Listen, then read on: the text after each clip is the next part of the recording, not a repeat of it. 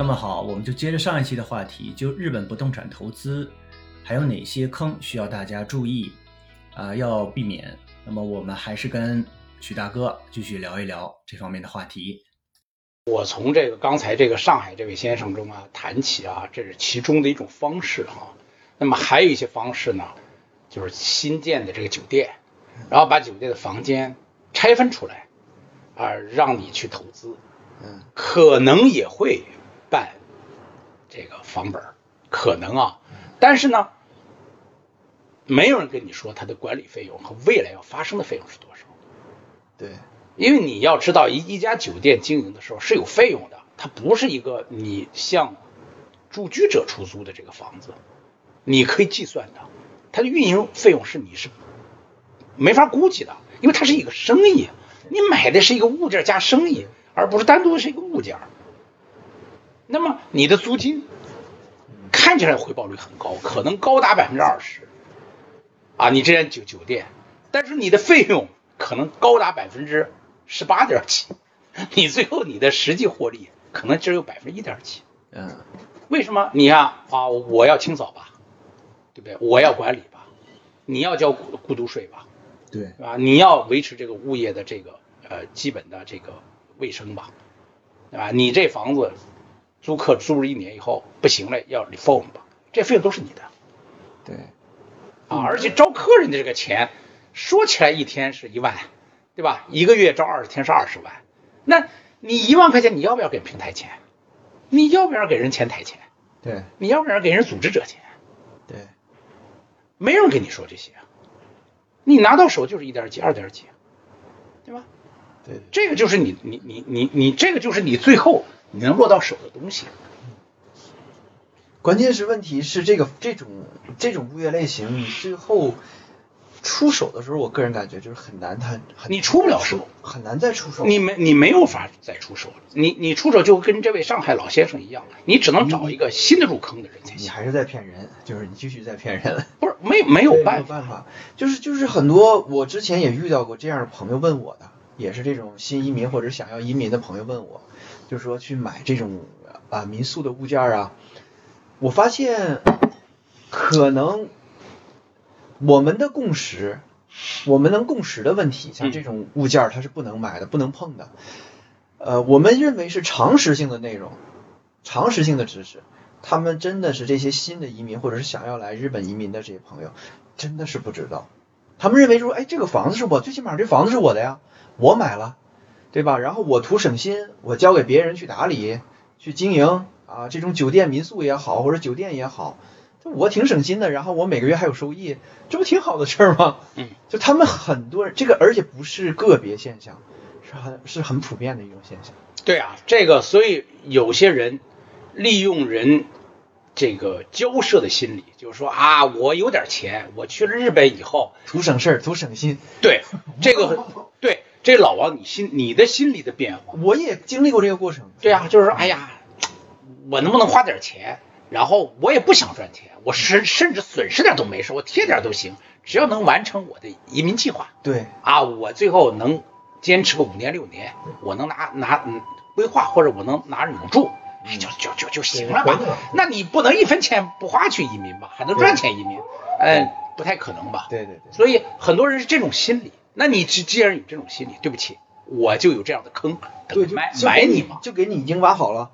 我就对吧？那前前面就是你当时老王你看的这个福祉，对啊，什么课后啊等等这些这些，全是坑。你今天看，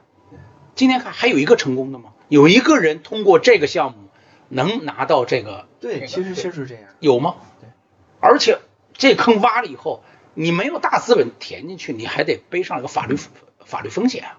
对，其实我现在我来日本这几年之后，我发现能成功的，比如说你无论是入籍也好，永住也好，或者是拿了这个长期的三年签也好，这些人往往都是很多朋身边很多朋友都是都是买了这种然后固定的收益楼，然后有一个稳定的呃收益啊，然后去自己再做一些你熟悉市场环境了。啊，然后搭建起自己人脉关系了，可能做一些小的生意，哪怕其实生意也不是很大，哎，其实也都能换来长期签证或者是入籍或者是永居。对呀、到樊的话比较好。对呀、你你在法务局和这个这个入管局看来，你像个当地人一样生活着嘛。我虽然是卖包子，这很正常嘛。我卖包子，我不就是个生意吗？我卖拉面不是个生意吗？没问题啊。其实很多人，因为我也在开 YouTube 的频道，很多人也咨询我，就说怎么能在日本就上来就问，就是怎么能在日本获得这个呃入籍啊，或者是永住啊？其实我的理解，我这两年在日本生活之后，我发现我就理解，就这个事儿，其实日本政府他没有提提出一个明确的。呃，像美国的移民条款一样非常明确的界限也好，或者什么也没有。就是日本政府，我感觉是做什么事儿都比较隐晦啊。但是我个人感觉就是，第一，你要让日本政府看到你是安定的在日本生活，是你要稳定的在日本生活，是而且你对这个社会，对这个日本的社会也好，它是有贡献的。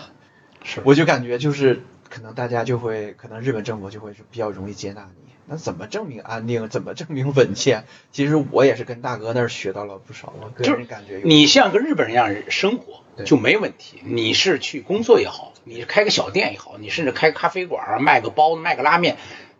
所有人都会理解你是正常在这生活。就不在于生意大小。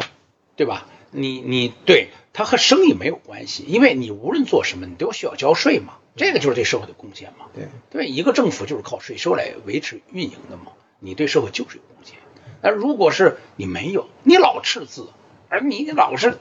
吃社会福利那肯定他不会给你这身份嘛，对对对。你会造成麻烦的。就任何我们自己都明白的道理，那么你想，他们专业搞这法律工作的这个日本官员，他不明白吗？对对对，所以我觉得这个，所以我觉得这个这个事儿，就是说大家当时想，哎，轻轻松松的拿到一个日本身份，你想这个日本的护照这么好用，能轻易让你拿到吗？对，他会是你一分钱不用花就拿到吗？日本本来就是一个单一民族，它的这种文化是比较比较封闭的。对，比较封闭。所以，所以，所以我刚才我刚才说了啊，就是说第二个就是说很多就是带生意买的，还有一些，比如说像这个天下茶屋附近的那些民宿民宿，嗯，对吧，老王当时也这个一定要大哥要多聊聊民宿的问题。其实很多人都想进民宿，都认为民宿是一个特别好的生意。OK，那我们今天谈的是不动产的事情，不动产跟民宿是两回事儿。无论你的中介或者你的朋友怎么把这两个事儿捏合在一起，但是中国人已经把它完全放在做成了一件事儿了。对它它是两件事儿。对，投资民宿，然后，哎，你这个。呃，房子是你的，而且你还能每个月赚钱，特别美好的一个特别美好。那我就我就我就老王，就是你当年来了，在一年以前也有这种想法，也有这想法你非常那时候非常急迫的，哎，大约大约一个周就会拿出一个东西来，哎，让我帮你看啊。所以我我当时我说你稳住吧，这个千万不要搞。对对对，原因在哪儿？那么我举个例子给你听啊，天涯茶屋的有一有一个房子，当然这房子是当时是我们呃收了以后卖出去的。那个位置还不错。天涯茶屋啊，但是这个房子有几个问题啊，这个房子只有四十平米占占地啊，嗯，这个房子的总面积大约也就有不到八十七十多啊，它最主要的问题是它不可再建，嗯，它不是不可再建的原因是它门口的路窄，没有达到四十二项，对对，没有没有四米宽嘛，它可能就两米多宽，那车是开不进去的，但是走是没问题，离车站也不算远啊，这么这么一个房子，哦，我我们在很多年以前买的，我们当时这个房子就是呃出卖的价格就是七百多万，我们买的可能五百多万，嗯。啊卖的是七百多万，当然这个呃能住人，但是七几年的木造，嗯里边是还是挺破旧的。七九，我想如果不错的话，应该是七九年的啊。反正这个因为是这个我已经记不起来了这个事情，呃，大约是七九年的这么一个房子。这套房子呢，被一个公司收了以后呢，reform，嗯嗯，它 reform 呢，呃，只换了这个厨房设备，然后地板、壁纸啊等等，我估计应该花了六百多万吧。最后这个房子以两千四百八就卖给了这个七百万加六六百多万，这一千四百万吧，大约是这么这么个数啊，一千五六百万，人家人家有运营费用嘛，反正最后是两千四百八卖出去的。呃，这个事儿是呃，它是公开在论子上的，嗯，最后成交价格是公的。他为什么能卖这个钱？就是民宿，嗯，做民宿了，做民宿了。民宿这个事儿是一个旅游项目，嗯，而且它这个民宿是对酒店这个超负荷的一种补充，嗯，对吧？它并不是一个这个完全的是一个旅游项目，就是人酒店不能接待的人的时候，民宿才会起作用。那么日本政府呢，也肯定是鼓励你先住酒店，因为毕竟日本的酒店酒店管理集团的游说能力也很强的，比你一个做民宿的对政府的游说能力是要强得多嘛，对吧？所以你不可能是优先满足民宿嘛，对，优先满足是酒店，所以呢，这些这个民宿呢建起来以后呢，你现在看，包括一八一九年入住率很高啊，然后呢，你一个房子里能住好几个人，跟酒店不一样，酒店是按人头收钱嘛，他这个是按照房子收钱嘛，按照房间收钱，所以呢，他觉得盈利很高，但是你综合起来五年或者十年看，你三年疫情你等着要赔钱？你不单是这个你收不到钱，你还要有交过渡税啊，你还要维持这个物业，你要整修它呀，你不能让它破败了吧，对吧？所以你是要赔钱的。哎，如果从一个十年期的投资或者五年期投资看，获利绝对没有中介跟你说的大。对，这里面还有一个关键的问题是说，它房子只是更换了厨具和壁纸这种简单的装修，结果房子是从七百多万就变成了两千多万。它本身，也就是说，它本身的房子价值它根本就不值这么多钱。所以说，在你再过几年再出手或者是转手的时候，它它可能这个贬值会非常的厉害。这点我觉得也是非常非常重要的一点。呃呃，是这样的，是这么个情况。因为为什么呢？我用另一个技术指标跟您说啊，你无论怎么 reform 这个房子，它的过渡税是没有增长的，对对对，对吧？它的过渡税没有增长的情况下，就代表政府对你房子的没有认可你增值了，对，没有认可土土地的这个，包括建物的这个增值的这个。对吧？是是这道理吧对？所以呢，你当你出卖的时候，别人也会使用这个技术指标去砍你这房子。那你如果你能找到一个新的客户，还承认民宿这些高收益，他可能会接。但是如果他不承认民宿，哦，我我不我不做民宿，或者是啊、我不认为民宿有这么大的获利，那你这房子就会砸在手里。可能现在像我这样的人，我现在我就不会去，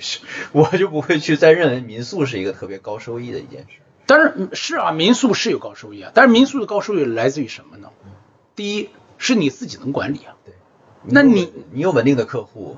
对你有稳定的渠道，那你要不要给平台交钱？对，这个是给你介绍客人要不要钱？对很大很大的一个问题。而且现在中国客人来的很少，那你你你如果是个新移民，你还没法接这个操英语的、操西班牙语的、操日语的客户，对吧？操这些客语言客户你你接待不了。其实我我我这么理解，我我不知道大哥是不是觉得是这样的一个一个一个问题啊，就是关键问题就是刚才大哥说的，把房产和旅游这两个问题搞混了。其实民宿是可以获利，获利的是经营者，而不是你持有物业的这个房主。对对，你对，你他一定是经营者。啊，对其实包括你看我在看日本很多节目啊，就是日本的这个电视节目，他们也有这个在西城，那典型嗯就是日本这个非常脏乱差的这么一个地方，在西城。那么经营这种青年旅社也好，嗯啊，那么几个年轻人，那么非常老旧的物件，非常老旧的楼，然后接待欧美的游客，各个世界各国的这种青年旅旅，呃，房租非常便宜，一晚上我看那天介绍就只有五千日元，一晚上只有五千日元，非常低了，在日本。嗯。那这种形式的话，人那可能他会获利，嗯，但是并不是代表着说你买了这栋楼，你同样会产生获利。嗯，呃，是这样，即即使你是个经营者嗯，那如果你没有语言优势的话，对，那你要请一个人去给你管理嘛，接待嘛，那你要不要在日本最低了，要不要一个月给人二十万？对，非常高，人工成本是非常高。你要你的草布啊，就是里边的卫生要不要清洁啊？对，那么特别是有这个住这种房子的旅客，对，通常情况下素质不是太高。对，啊，所以这房子就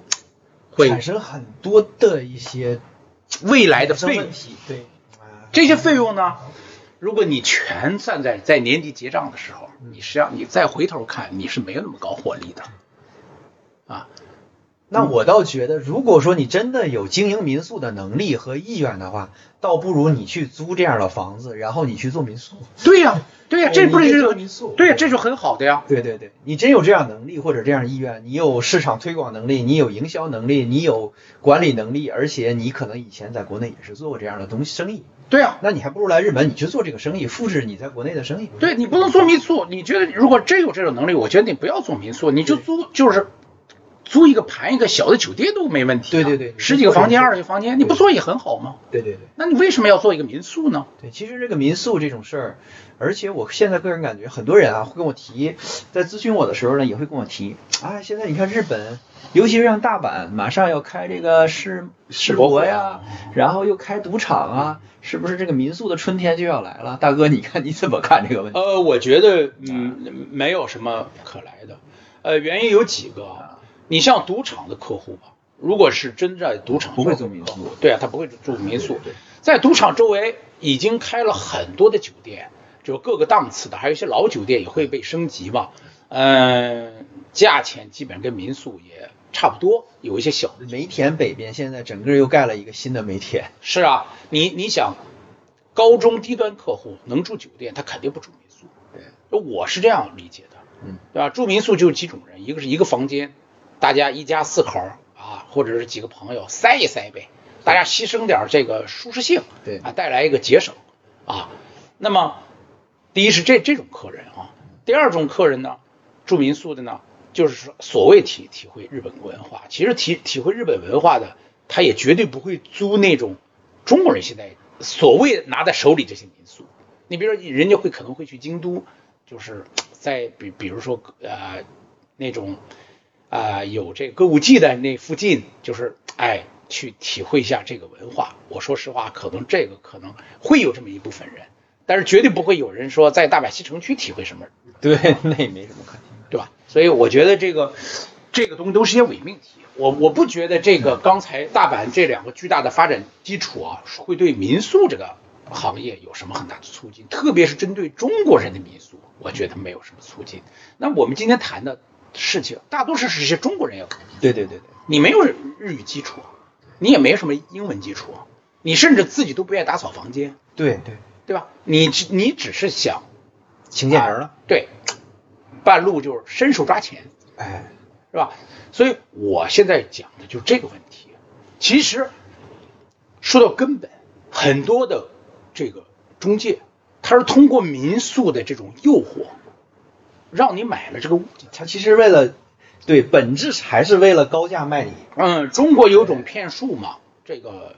这个就是古董盆儿卖猫嘛，就是你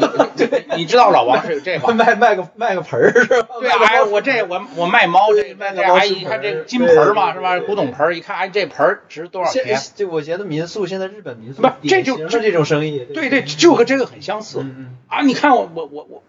我这我这我这对。盆儿值很多钱，我我卖猫，哎，你最后猫买了以后说你你把盆儿送我，对这这这盆儿是我用用来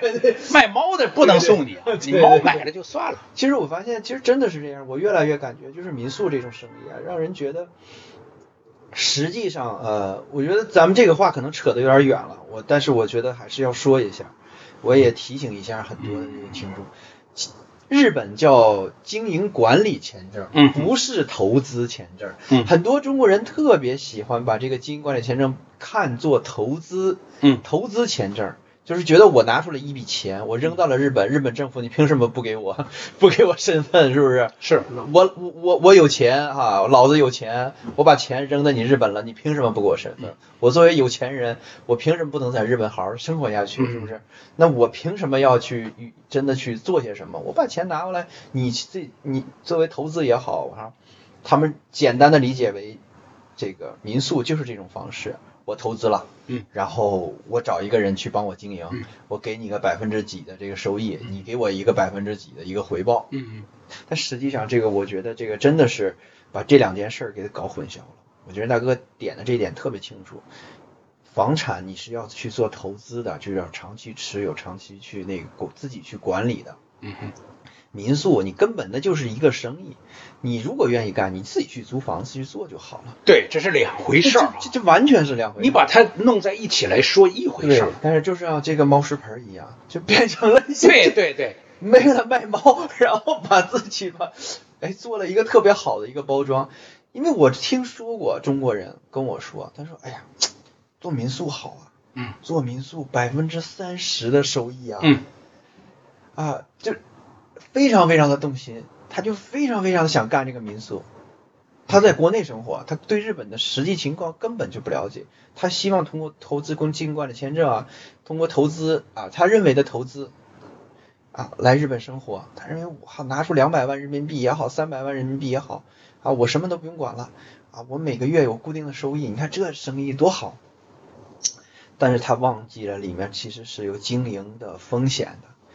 他也忘记了其实你拿出两百万、三百万，你可以本可以换取更稳定的收益和回报，结果你放弃了，结果去投入到民宿，认为自己的百分之三十的收益。呃，我再举一个例子啊，这是住在我家附近的一个邻居啊，这个这位姓吴先生啊，这个吴先生呢是一个是从东北来的，这位先生以前是在澳洲啊，嗯在澳洲那个生活，然后呢，呃，女儿在澳洲读的大学，然后呃，现在搬到日本，大约来了两年，来了两两年以后，他就通过，嗯，据他自己说啊，是通过他的一个朋友的儿子，嗯，这个是在大阪做生意，做不动产的，然后介绍了块土地给他，在东城区啊，他就建了一个酒店，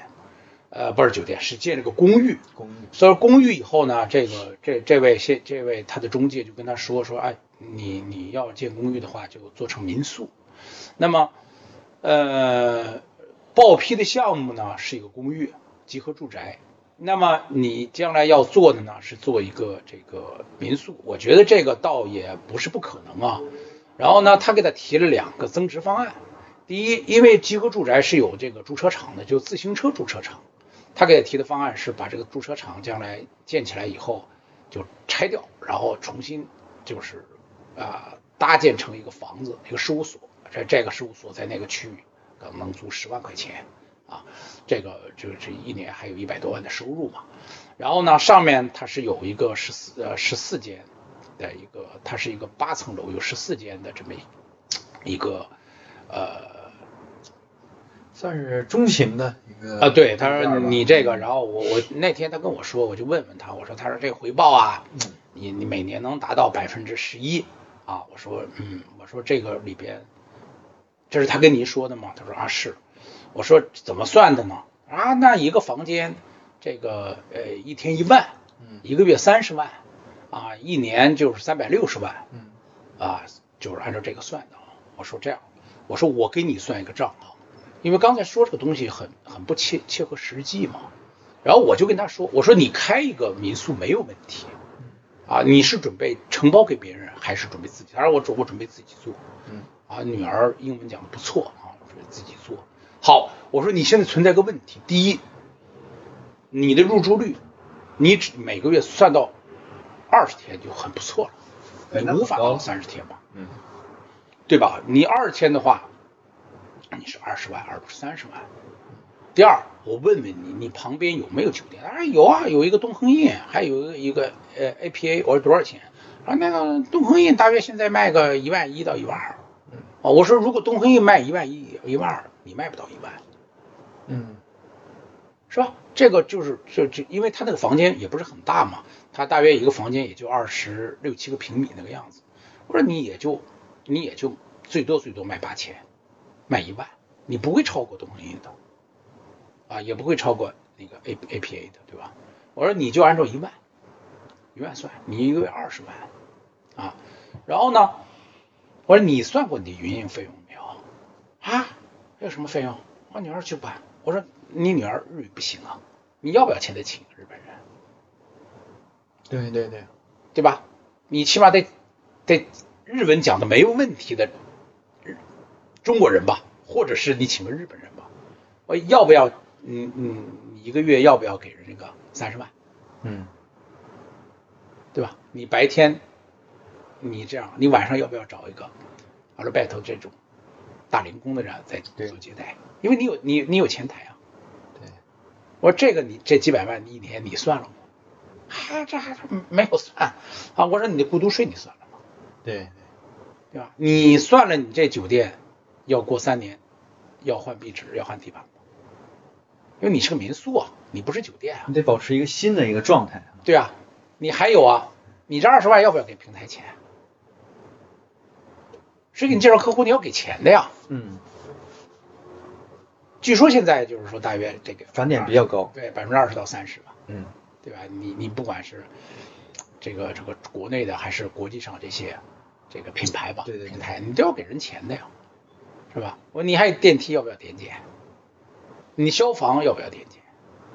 我说如果按照你中介跟你说这一切，你按照我刚你说你自己算账呗，一算，哎，大约三点七，还是太少了。我说这就是事实，你可能你三点几都没有，因为还有一些没有想到的费用嘛，而且他跟你说这十万块钱，对价是什么？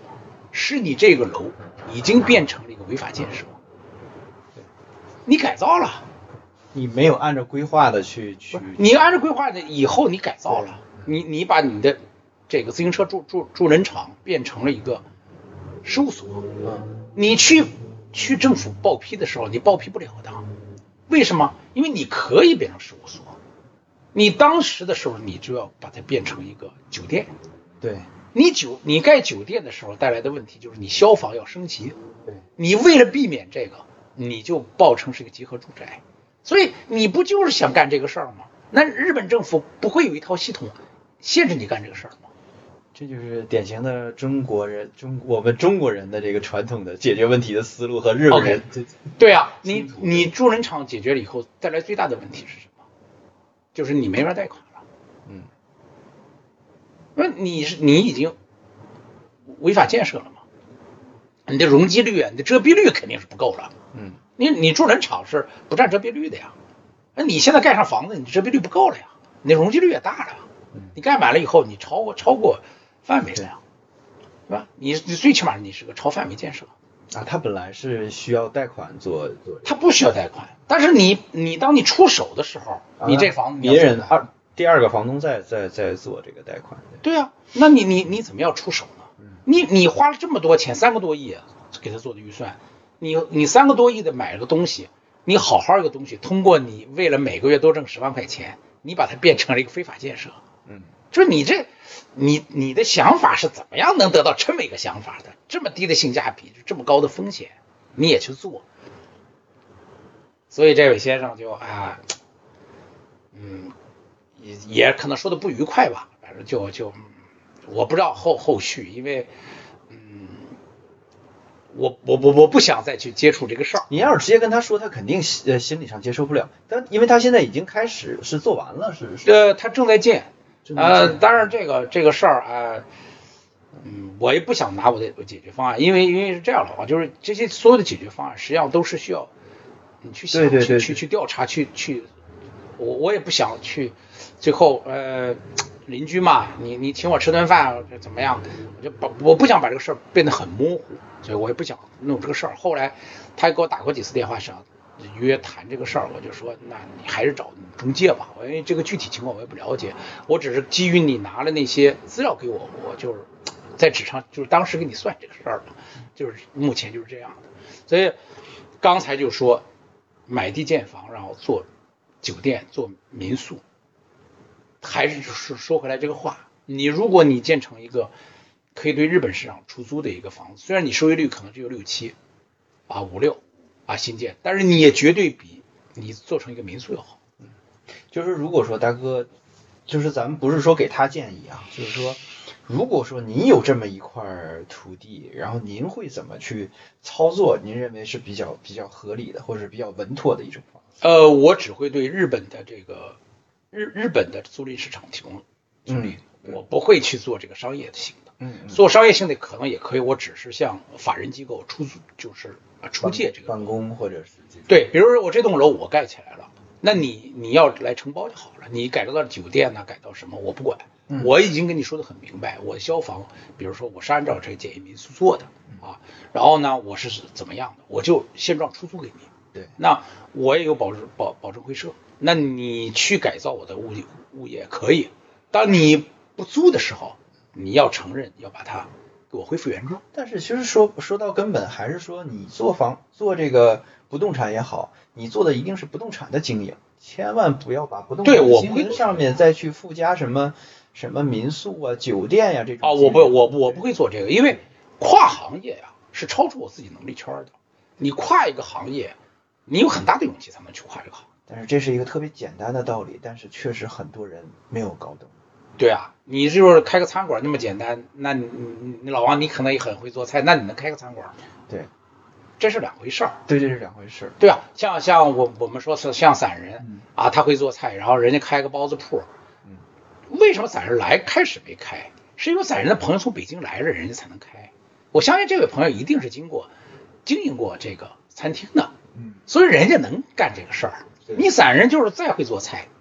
对吧？他你能不能开个餐馆？你能不能成为一个餐馆老板？嗯这很这就他现在他也没法做个餐馆老板。说实话，这这就是你的能力圈，你超出你能力圈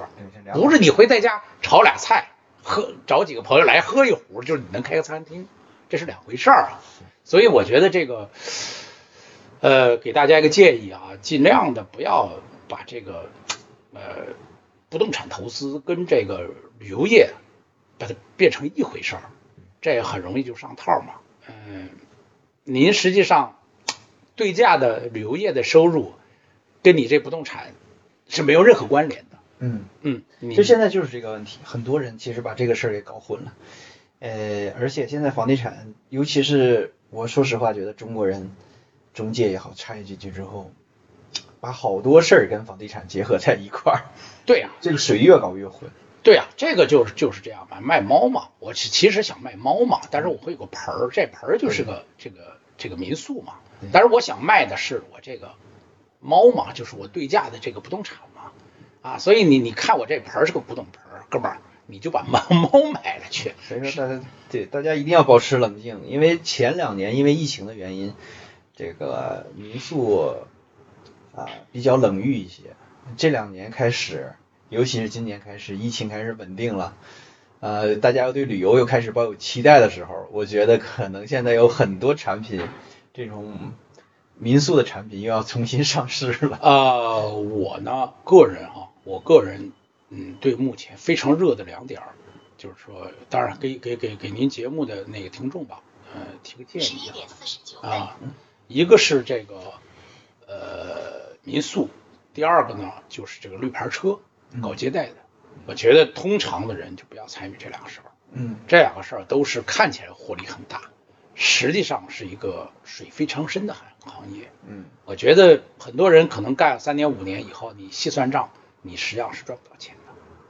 嗯绿牌车我这个还没听大哥讲过。啊，绿牌车就是说现在因为日本那个过去嘛，很多人就使用我们普通车嘛，嗯，白牌车嘛，对去接接待客人嘛，这是违法的。对，这是所以现在很多人就是日本政府打击比较厉害嘛，现在就成立一些公司，就是买绿牌车，就是可以运运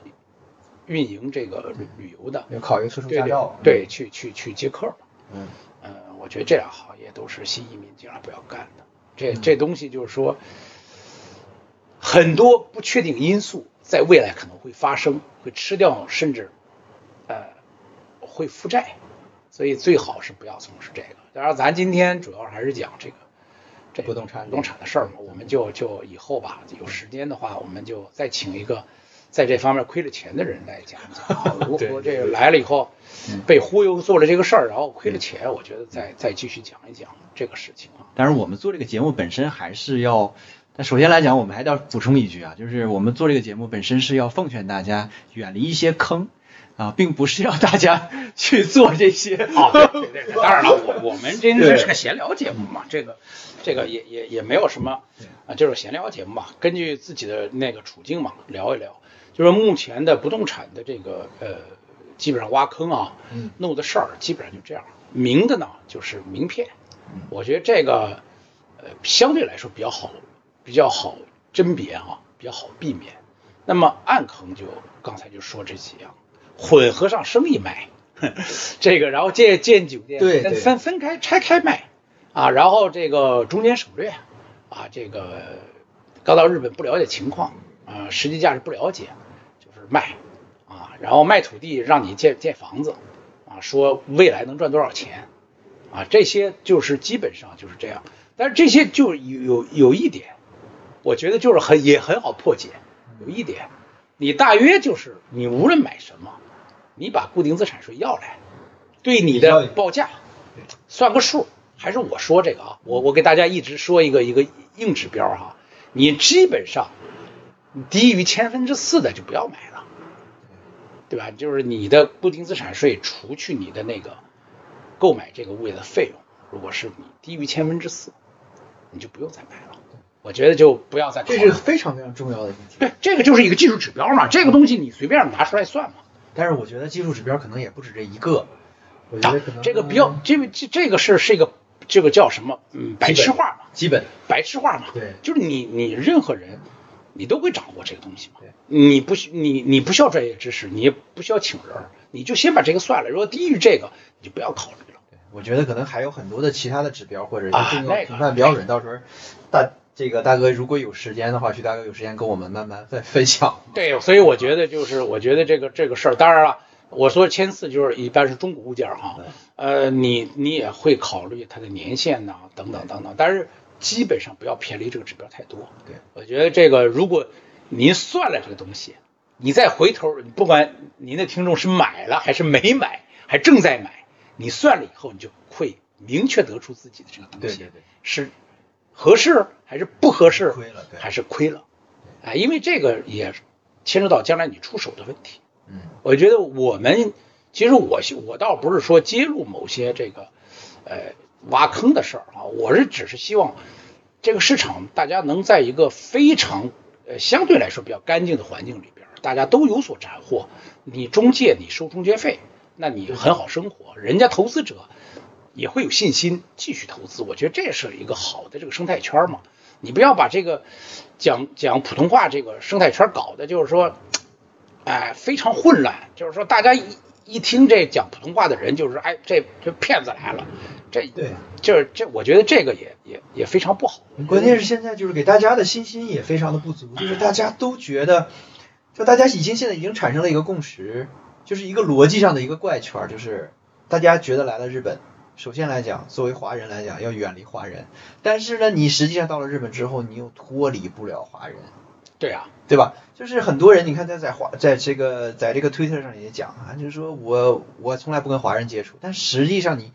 你在实际接触的，在实际的这个在做事的过程中来讲，你是不可能没有办法，因为你的母语就是华人，嗯，就是汉语，对，而且很多很多人就是说，说实话，你也没有能力去跟这个对日本的公司去去做做对价、去做交易嘛。呃，就是这这个其实很明确，因为嗯，除了语言的问题，嗯，还有一个思思想意识上的问题。对，嗯，呃，所以呢，我觉得啊，目前就是说，在华人圈里边弄这个事儿，嗯，呃，